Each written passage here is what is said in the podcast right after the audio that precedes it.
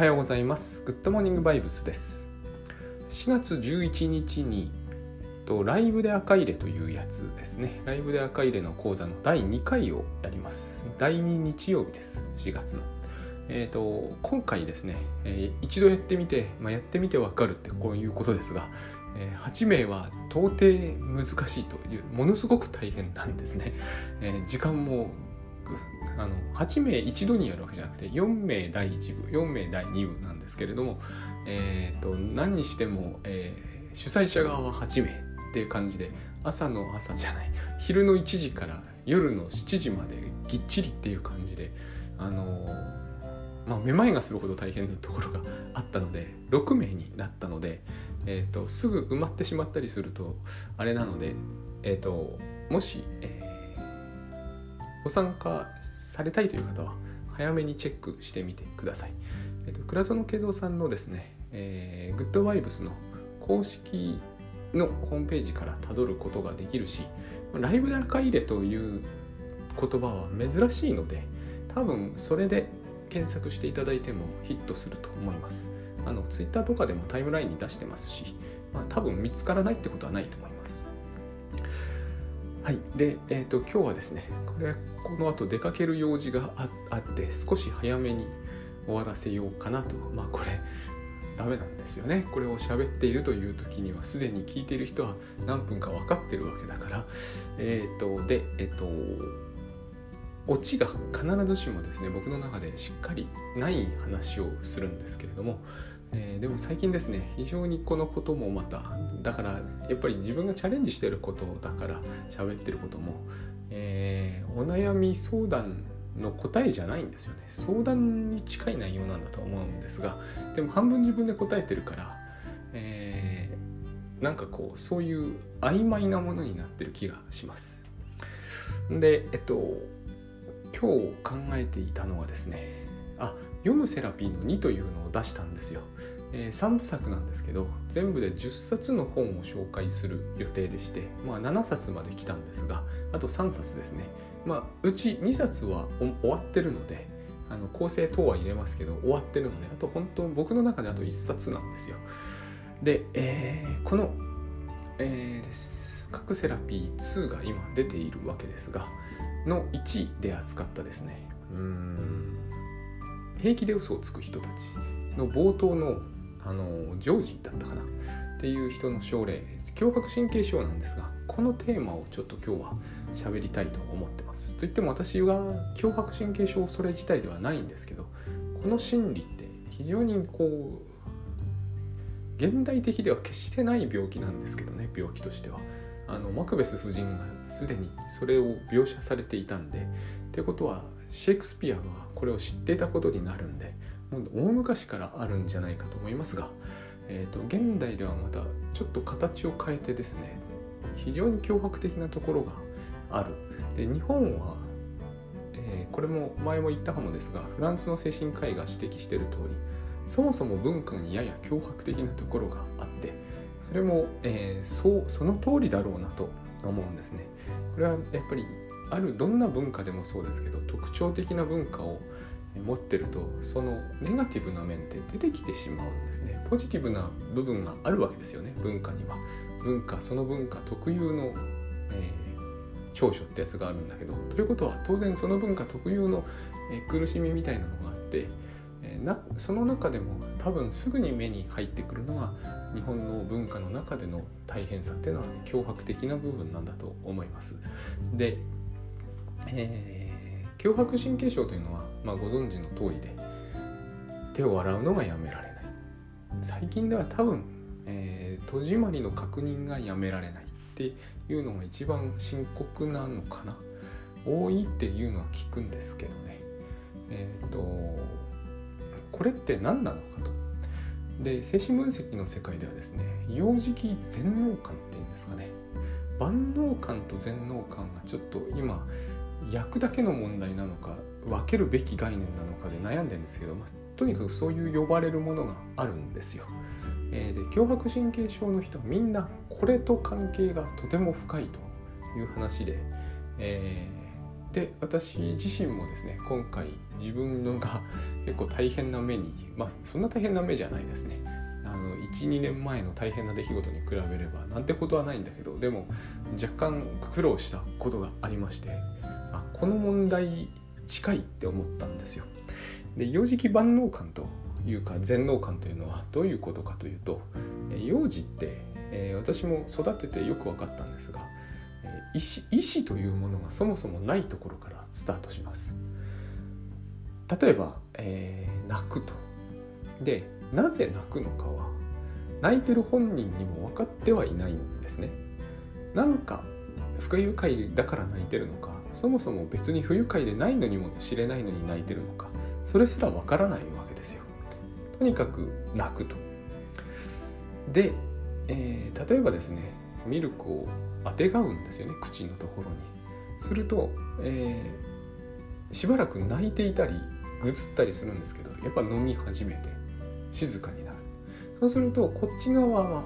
普通の人間としてはですよ、えー、あこの子はお腹が空いていたからミルクが欲しいと言って泣いたんだというふうに解釈するじゃないですか。でもですねそうじゃないかもしれないんですよ。実は、えー、抱っこして欲しかったのかもしれないし特に理由はなかったのかもしれないんですよ。分かんないわけですよ。本人にもつまりこれどういうことかというととにかく何か不愉快なことがまあ不愉快なことはないのかもしれないけどここは不満があったとしましょう。で不満を感じたと。自分が赤ちゃんの気持ちになってみたとしてですけどね不満を感じたとえ、ー、とお尻が痒いのかもしれないしえ、ー、とママがいないから怖いのかもしれないんですがとにかく不満があるんでしかも言葉の概念が一切ない以上何がどうだとかいうことが言えるはずがないんですね。で意思もないんですよ。見てて思うのは意思ってのは別にないんだということが分かるできることがないですから何しろあのハイハイもできないどころか寝返りも打てないんで、えーと、意思などというものはいらないわけですよね。この意思がいらないというのは非常に大事なポイントですね。で不快不快感があるんですね。そして私がミルクをあてがうじゃないですか。そこで何かに気づくんですよね。あっと。あっと気づくわけですよ。で飲み始めてそうか自分はこれが欲しかったんだという概念は形成されないでしょうけどおそらくそういう、え、感覚ってものが来るんだと思うんですよね。これってどういうことかというと大変なことだと思うんですけど、えー、不満がある。意思はない。でも、えー、願望は満たされる。で満たされて初めて自分がその願望を持ってたと後から気づく。これなんですよね。ここが非常に重要で、二重三重に重要な感じがするんだけど少なくとも二重に重要なのは意思は別にないからミルクが欲しいという意思表示はしなかったということですね。このつまり漢字ってどこからか湧いてきたはずなんですよ。本人にとってはね、えー、不愉快だ。なんか不愉快だ。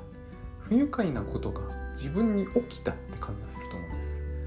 あのー、なんか気になる。戸締まりしてなかったんじゃないだろうか。この人は戸を閉めたいという意思を持っているわけでもないし、えー、家から例えばしばらくし離れてふとこう入ってくるわけですよ。ふと。何かから挿入されたかのように思考が入ってくるわけですよ。あれ？ちゃんと鍵閉めたっけって。これ意思じゃないですよね。戻って鍵を閉め直したいという意思はどこにもないですよ。できれば戻りたくないと思うんですね。でもふと入ってきちゃうんですよ。不快感とともにでしょうがないから戻ってみると。なんかこう動かされてる感じがするじゃないですか。そしてしまってることを確認したところで自分の不満が解消され欲求が満たされる。この図式って赤ちゃんに起こったこととそっくりですよね。不意に不快感があった。でそれは自分の意思ではないし自分から自分から湧き上がってきてるんだけどどこからか湧き上がってきたように本人には感じられますよね。そしてミルクがあてがわれて初めて満足に至ると。自分がしたかったのはこれだというのは後から気づくわけですよ。この形、えー、まず意思がなくそしてなぜこれを万能感などというかというとですね幼児にとっては万能だからですよね。不満であることを泣きさえすれば泣けばいいと思ってるって言われますけど大人がやると。泣きさえすれば周りが動いてくれて動くような大人が周りにいればね動いてくれて自分の願望が満たされる。万能ですよね。全能というのは全能なのか万能なのか。まあどっちでもいいんだと思うんですけどね。えとにかく、えー、自分では何にもできないということと万能であるということがえっ、ー、と等しいわけですよ。完全に世界に依存しきっているから依存しているという認識すら持ってない。だから、えーと、お母さんにお願いしてるという気は多分全くないんですね。お父さんとかね。なんか不愉快だから泣くと現実が動いてくれて、えー、その望みは満たされる。というかその望みじゃないですねえっ、ー、と望みなんてないんだから、えーと不愉快感が消えていく。もう本当に万能ですね。意思する必要すらない。意思疎通するってことは万能じゃないってことですよね。あの大概我々は成人なんで意思疎通するあたりを持って万能だと思ってるんですけどなんかこうすっごい偉い人みたいなコンコンとこう机を叩くと,、えーと、ささっと飯使えられてきてお茶を入れしますみたいに。これが万能だと思ってるんですけどこれ万能じゃないですよ。すでに自分の一つの、えーと、なんでなんですかアクションというか意思みたいなものを発揮するまでは、えー、現実は動き出さないんですから万能じゃないですよね。赤ちゃんの方が万能、えー、自分が望みさえすればそれにこうして現実が動き出すんだからこれは完璧ですね。望みすらしないんですよね。不満になりさえすればいいんですよ、えー、親がまともか少なくとも、えー、ある程度は面倒見ようという意思と暇とがあればですけどね。あの逆に言うとこういうことなんですよね。完全に外界に依存しきっている万能なので、えーと、この万能感が全く満たされないと危機に陥ってしまうというそういう万能でもあります。これも非常にこう脅迫症の話と似てくるんですけど。で望みさえすれば現実が動き出すということっていう感じですね。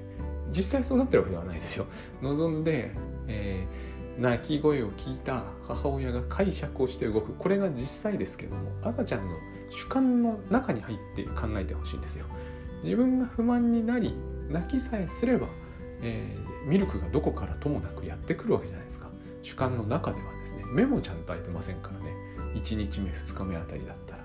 少なくとも外界はちゃんと見えてませんのでまさにこう外が勝手に動き出すわけですよねでそれってえー、どういうことかというとなかなか恐ろしいことでして、えー、だからちょっと自分が何とかって思ってしまったらやばいわけですよ。なぜならば主観にこうして現実が動き出すわけですからあの何かを思ってしまうということはですね、え、そのような現実になってしまうということを意味してしまうんですね。だからあれ戸を閉めただろうかっていう思いとともに戸が閉まっていないという現実が出現するわけですよ。その人にとってはって意味ですよもちろん。火をつけっぱなしにしただろうかという不安が脳内に発生した瞬間にもう多分その人はですねどこにいようとガスコンロを見に行くという行為を取らされるわけですよ。なぜならば、えー、それは現実の問題として出現してしまうからですね。これってあれですよね。ある種の SF とすごくよく似てるじゃないですか。何かを思ってしまうとそれが実現してしまうという怖さですよね。何にも思っちゃまずいわけですよ。あのー、ジョージという人が、えー、人を跳ねたんではないかという考えに苦しめられるという話がですねえー、平気で嘘をつく人たちの冒頭に出てきて私はそれを読むセラピーの1で紹介してるんですがまさにそういうことでこの考えが出現してしまうために夜中とかにですね何キロも離れたところの橋のたもととかまで戻って跳ねてないことを確認しなければならないんですね。大変に、えーと、厄介な病気ですね。だけどこれは非常にこう幼児期の万能感というものと、えー同じ事態が発生して自分の意思ではないわけです。不意にそういう考え方というものがやってきたらもう、えー、それに対応して現実というものが動いていかなければならない。自分の意思がどこにもないわけです。自分としては行きたくないというのが意思ですからね。どっちかといえば。でももう行くしかない。恐ろしいから。でこれを万能感というとともにですね、えーと、どこが万能なんだって思われるかもしれないんですけど万能ってそういうことだと思うんですね。えーと、意思をして、えー、自分がしっかり動いて、えーと、お金を稼ぐとか何でもいいですけど病気を治すとかいうのは万能でも何でもないですよね。それは現実的対応っていうやつで、えー、と非常に限られた力しかないってことじゃないですか。万能というのは力が無限にあるってことなので 逆に言うと完全に依存してるということでもあるんですけれどもだから完全に依存してるわけですよ。自分は動かされる存在になってしまっております。そのジョージみたいなケースでは。よくこういう人いるじゃないですか。なんかこうお腹の辺りにがんになったかもしれないと思うとがん細胞ができている気がするっていうような人がいらっしゃるんですけどこれがまさに万能ですよね。えーと、思うだけでできちゃうわけですよね。これだったらそその、えー、何でもできてしまいますよね。あの辺の川に橋がかかったらいいのにと思ったら橋がかかるみたいな話じゃないですか。だって思っただけで物質が変化していくってのは結局そういうことになりますよね。で、えーと赤ちゃんは明らかに本当にそういう世界に生きていた時代があったわけですよ。私たちみんなあったわけです。不満に思った途端にえー、結果としては何かがちゃんとなされていくっていう。もちろんそれは周りがそうしてくれてるんだけど私たちの主観にはそうは映ってなかったんですよ。当時は、えー、意思を持つことすら必要なく、えー、現実が動いていく。ということがあったわけですよね過去。多分私が思うにここに戻る時が我々はあってですね。ここに戻った時にそういう万能的な一種の念力思考みたいなものが、えーと、実現しちゃうんだと思うんです。自分の中でですね。これがですね、えー、だからジョージは最後に最後にというかこの話の最後の方でですね、えー、悪魔に、えー、祈るという話になってくるんですよ。大変呪術的になってきちゃうんですね。これは彼の思考というものをすごくこうよく反映していて、えー、つい考えてしまうことが実現してしまうのではないかというかつい考えてしまったらもうそれは半ば実現しているから恐ろしくなってそれに対応に追われてもうヘトヘトになる動かされていますからね。でこれに対して自分は完全に無力なわけですよ。万能なんだけど、えーと、完全に依存しきっている。彼は実際にあのその本の中の説明ですけれども現実対応能力がとっても低くてえーと奥さんにも、えー、そう言われているしとにかくこう弱いってことを言われているんですね。つまり現実の能力がすごく著しく制約されているんだけどでも自分の思考はそんなにも強力なんですよ。ちょっと考えたことが実現しているという、えー、恐怖に苛まれるレベルで思考に振り回されているわけですね。でこんなに思考万能だとですねやっぱり我々はつまり思考自分の主観主観とか思考とか不満、えー、そういったもの念力みたいなものですよ。もうだから考えるとか念じるとかいうレベルですよね。これが現実と直結している感じじゃないですか、えー、私はそこで人を跳ねたのかもしれないと思ったらもう、えー、跳ねたものとみなされて、えー、動いて確認してに行かなければならないほど現実と自分の思考が直結している自分が、えー、ここが手が悪いのかもしれないと思うと気になって眠れないというほどつまり自分が思うってことがですね現実に直結していくということが起こるならばやっぱりその人は最終的には念力に頼りたくなるじゃないですか。あのこの、えー、問題を悪魔とかに解決してほしいってジョージは言うんですけれども同じですよね、えー、何でもいいと思うんですよ。このことを何とか寺に、えー、行くとか、えーと、このことのために、えー、どういったまじないをするとか全てですね非常に呪術的になっていきうるわけです思考と現実が直結してるんならばそういうふうになりますよね。で私がその自分が困ったことの一つにですね忖度っていうのがあるな忖度察するってことがあるなと思ったんですよ。この脅迫症というのはつまり、えー、不安神経症と脅迫神経症っていうのはよく似てると思うんですけど、えー、自分の思考が現実になってるみたいなあるいは自分の思考が現実になっていくっていう、えー、脅迫症の場合はそういった何か具体的な何かを思いついてしまうとそれが実現するっていう感じを、えー、ありありと抱くみたいな感じ多分だからそれは自分が幼少期の一番最初の赤ちゃんの時の、えーと、一種の成功体験に戻ってってると思うんですがそういうことなんだと思うんですね。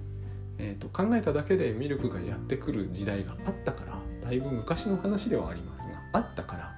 やっぱりこう自分が現実に対して無力だと、えー、すっかり何かに依存しているんだけどそれでもうまくいかないってなった時にここに戻ってきちゃうんだというところがあるんだと思うんですよ。で不安というのも似ていてもうなんか生きていくのが不安だと。脳内によぎるともうその不安がリアルなものになってしまうんですね。直結してるんで。だから不安神経症って呼ばれるものと,、えーと、脅迫神経症と呼ばれるものは思考回路と思考の、えー、スタイルとしてよく似てると思うんですけれどもその察するっていうのもちょっと完全に同じじゃないですけどちょっと似てるなって思うんですよね。えっ、ー、と言わなくても分かってほしいって言うじゃないですか私が今回困ったのはこれだったんですけど、えー、これは言われなければ決して分からないっていうことでえ言わなくても当然わかるはずだって話になって、えー、こじれたんですけどそういう事例がですねねと立て続けに起こったんですよ。でこの件に関して考えると,、えーと、まず私が苦しむ原因ですね。えーと、これは言われそういうことを言われて困ってるというんではないんですよ。やっぱり私が心のどこかで察しきれない失敗をしてしまったっていう思いなんですね。この罪悪感が、えーと、自分を責めるんですよ。で察しきれなかったということってつまり、えーと、相手の気持ちを勝手に忖度しちゃってるんですね。えーと、察しきれよって話じゃないですよ。察しきれなかった失敗に自分が必要以上に悩むってことなんですけれどもその時に私の心の中でどうしてもですね、えーと怒っている相手のイメージってものがえー、とリアリティを持ってきちゃうん、えー、怒ってるかどうかなんていうのはわからないわけじゃないですか。でも私の心の中では怒ってる相手っていうのがありありと感じられてくるわけです。こういう事態を招くと。で、えーと、察してほしいとか、えー、心に傷つくとか傷ついたとかっていうじゃないですか。この傷問題も、えーとちょっと前の番組で問題になったんですけど意図的か意図的でないかみたいな話になった時にえーと、そうかそこに議論の余地があるんだと思ったんですけど、えーと、傷つくっていうのはあの非常に呪術的までいかないかもしれないですけどやっぱりかなり呪術的な感じがあるんですね。心は傷ついてるかどうか分かんないですよね。でも傷ついたものとみなしちゃいますよね。でそれはしかも大概の場合えっ、ー、とと思った途端に起こることですよね。えっ、ー、と私は、えー、ひどいことを言われたあんな風に言わなくてもいいのにと思って心が傷ついたみたいな話って実はすごくこう自分の思いというものと、えー、自分の現実というものを直こう直属しているという感じ直結させているという感じがあってこの直結感っていうのは多分、えー不安神経症的なものとすごくよく似てるだろうと思うんです。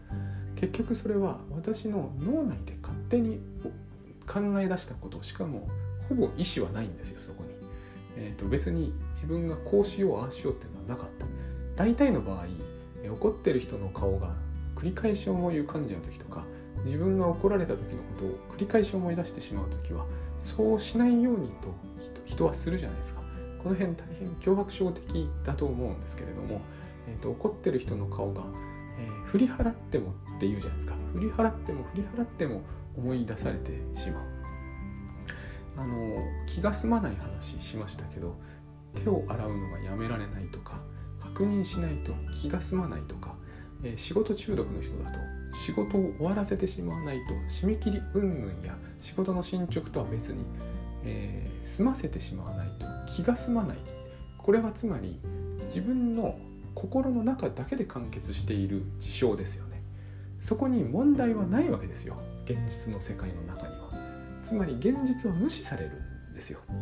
これはあの幼児期万能感の特徴だと思うんですけれども現実に何が起こってるかは関係ないんですよ。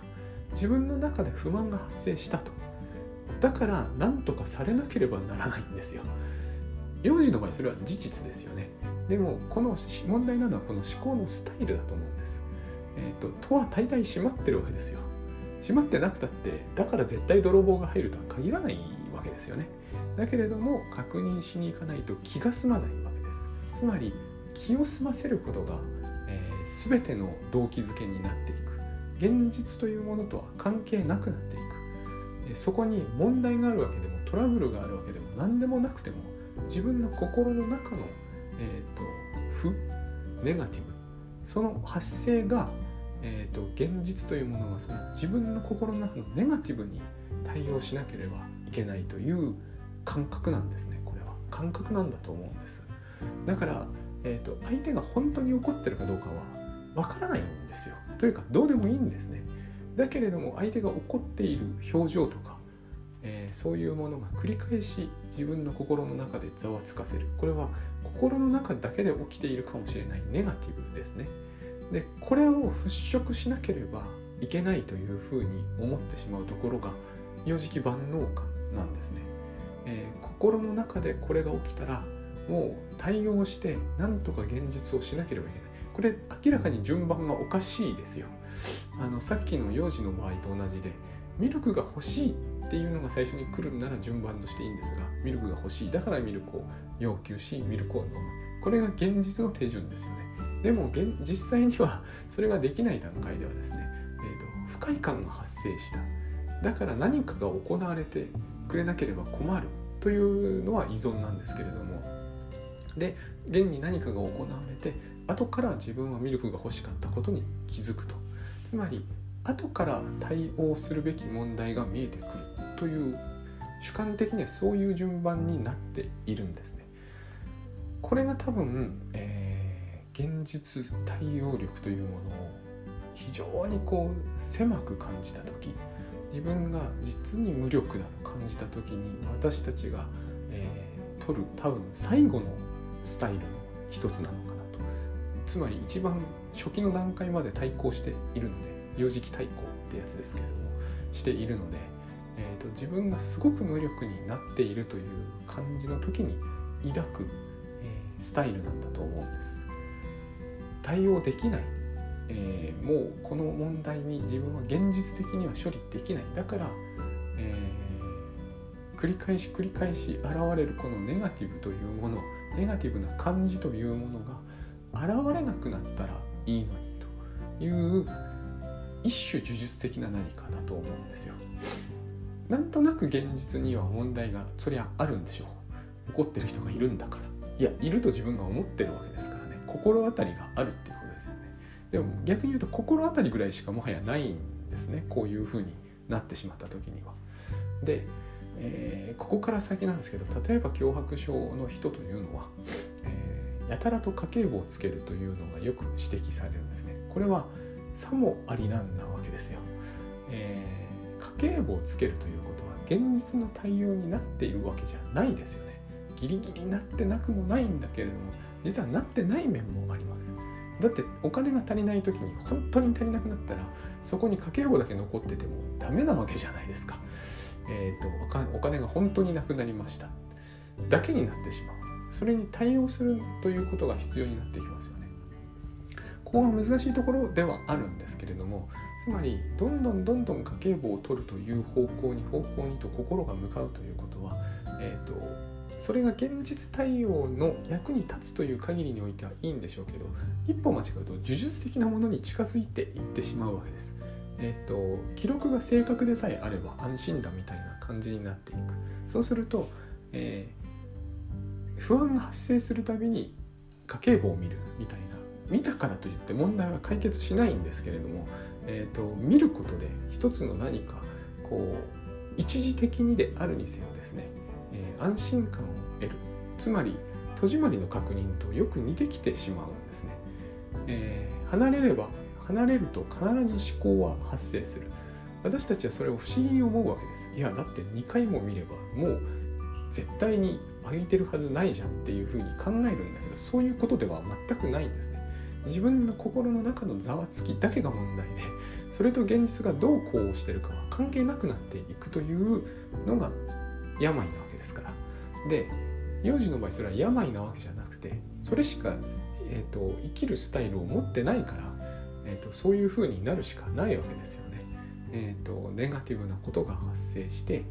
えー、それにこうして現実が動いてくれるということを、えー、期待するようなスタイルになっております。で察してほしいという文化も日本にはあるわけだけどこれも大変だから脅迫的になっていくわけですよね。えー、多分このどういう理由かはいろいろあって今日全然説明しきれないんですけれどもこの人が察してくれるということにある程度どんな文化でも依存すると思うんですよ。だけれども甘えの文化なのでこの部分はこの国では多分強いんだと思うんですね。でやっぱりこう察してほしいというふうになりやすいし、えー、察しなければいけないというふうになってるんだと思うんです。そうすると,、えーと、察されなかった時の、えー、ショックは大きいですよね。えー、察してもらえなかったということは、えー、一歩間違うとこう見捨てられていくみたいなものにつながっていくと思うんです。でにもかかわらずコミュニケーションはなるべくこう節約したいという感じがあるじゃないですか。日本人はこう全部を説明しない美徳みたいなものが今はそうでもないにせよ昔は結構強かったと思うんです。これってつまり、えー、言うと表明すると伝達するということにはえっ、ー、と何て言うんですかね、えー、負荷が大きすぎるというんですか。うんとそのそういう関係であるならばもうダメだみたいなものがある、えーと、よく言うじゃないですか、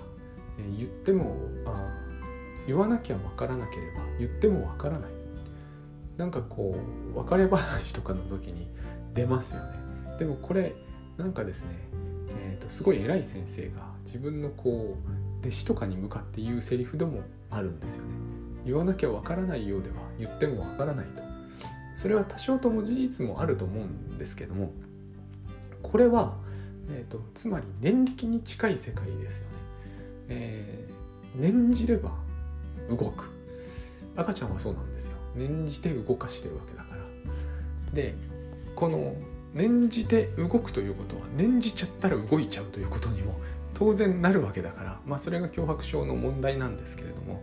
察するというのもすごく似てると思うんですよね。念じてるわけじゃないですかある意味、えー、察してほしいと。で察されないと傷つくんですよ。あのみんなもっと笑顔で平和的にいてくれればいいのにって念じるわけじゃないですか。穏やかに接してくれればいいのにって念じるわけですよね。えー、それなのにドアバタンと閉じられたり、えーと、大声で怒り出す人がいて察してもらえないと傷つくわけですよ。すごくここには、えーと、魔術的というのまではいかないでしょうけどやっぱり万能感がある気がするんですね。えっ、ー、と万能感までいかないが万能感一歩手前のところまで来ている感じがします。えー、念じるということによって、えーと、結果が出うるはずだっていうような認識があります。だから念じて伝わらなかったという時にですね、えーと、自分が悪かったというような感じは持たないんだと思うんですね。苦しむんですよこのような人々は、えー、察されなかったことに苦しむんですけれども、えーと、と良くないのはコミュニケートしなかったことではなく、えー、察するということができない、えー、空間に入ってしまったことみたいになっていくんですね。これはつまり、えーと、いろんな形で起こると思うんですけれどもコミュニケーションの齟齬が起きた時に心が傷つくっていう事態を多分招くと思うんです。あの言ってることの言葉がきついとか、えー、声がでかすぎるとはあると思うんですけれども際にはそういうことではなくて、えーと、察されなければいけなくいけないはずだっていうそれは多分ですね、えー、あなたが察しなかったのがいけないんだって責められたことがあるんだと思うんですね。これもだから非常に私たちのこう文化は長所としてはですね、えー、非常に気が利くってことを生み出すと思うんです一方で短所としてはどうしても、えー、周りの人を幼児扱いするような形をとっていくので、えー、問題に対応しきれなかった時には、えー、幼児期対抗みたいなことがいきなり起こっちゃうと。あの赤ちゃんの立場がそれに近いじゃないですか。泣けば何でも叶うというのはある意味独裁者より偉いんだけど、えー、放置されると途端にその立場は、えー、最も危険なところまで落ち込んでしまうという。つまり万能であるか大変な危機であるかということになるんですね。察する文化も似てると思うんですよ。察し合ってる間は、素晴らしい関係なんだけど、察し損ねますよね。どんな人だって。途端に、それは到底許せないことになってしまい自分は一気に無力感を、抱え込むことになるんだと思うんです。私思い出したんですよ、えー、長くなってるなこれ。えー、私思い出したんですが昔どっかに遊びに朝早朝にどっかにカブトムシ取りに行くとかなんだと思うんですけど夏で朝で気持ちも良かったんで行こうとした時になんか妹が妹がねなんかぐずってイラッとして置いてったんですよね。ですっごいいい気持ちになっていろいろこう外歩いてもカブトムシ取れなかったんですけどで戻ってきたら母にめちゃくちゃ機嫌が悪かったんですよ。ですごい怒られたんですね。なもう一生外にいろみたいな感じなわけですよ。このことに割と僕はまあ今思い出したぐらいなんで大したトラウマでも何でもないんですけどこういうことが私の恐怖感にあってですね、えー、察し損ねる失敗というもの、えー、事態を察してうまくやるということを失敗するとものすごくこう自分は責め立てられるんだという今回の事態もこれと似てる感じがあったんですね。で察して察していかなければいけないということはですね、えーと、逆に言うとどうしてもこういう期待が芽生えますよね。察してくれていいはずだという期待が芽生えます。で察してくれていいはずだというのはものすごく自分をある意味こう過小評価しているわけですよ。幼児みたいじゃないですか。察してくれていいはずだと。でもそういう文化圏なので、えーとどうしてもですねそういうのって多くの人が感じると思うんですね。一生懸命察している生きているわけですから。明らかにこれは日本人はみんなやっています。アメリカ人はあこの10分の1も察してはくれないしそういう文化ではないので、えーと、コミュニケートしないものは要求とみなされないというところがありますから。これもその行って行って体験しないとなかなか私たちなんかには分かんないんですけどね。なぜならば困ったこともいっぱい起こるんですよ。そういう察しない文化は察しない文化で。察する文化は察する文化で困ったこといっぱい起きますけれども。あのだから長所と短所は同じことなんですよね。で察しないということになってくると、えっと、私はこう音に敏感なのにものすごいドアをバタンと閉め続ける人は察してくれないわけですか。そうすると、えー、急にこう何て言うんですかね無力感に苛まれると思うんですね。言わなければわからないのかという失望。それはつまり自分が言う能力というものが半ば奪われていますよね、え、これで言ってもダメだったらどうしようみたいな。そこまで考える必要は本当はないんでしょうけれども、えーと、そこまで考えなければならなくなると。これは一個の事例だからあれですけれどもこういうことがほとんど日常的に起きてるわけじゃないですか。そうすると察し損ねる恐怖感っていうのは半端ないわけですよ。こういう状況に。そういうことで悩ったことがある人はですねでどうしてもやっぱり察してもらう気分気持ちの良さというものとこれは一体感があるので、えーーと、察してあげる察してもらうということによって、えーと、うまくいってる時の気持ちよさとのこう反転があるわけですよね。逆転するとものすごく苦痛を感じなければならないと。こういうことなのが背景にあるのかなと。そうするとこのそのフランスの精神科医が言ったようにですね、えー、日本の文化というのはすごく脅迫的だというのはいろんな意味で正しいんだろうなという感じがするわけです。要するに察し合いということをずっとしなければいけないから、えー、コミュニケートするということはそれだけでももう相手に対して、屈辱を与えているようなところがあって当然自分にも屈辱を与えることになりますよね。えー、例えば、え結婚式の時はいくらを包むということも聞くことは許されないわけです。コミュニケートはもう封じられているわけですよ。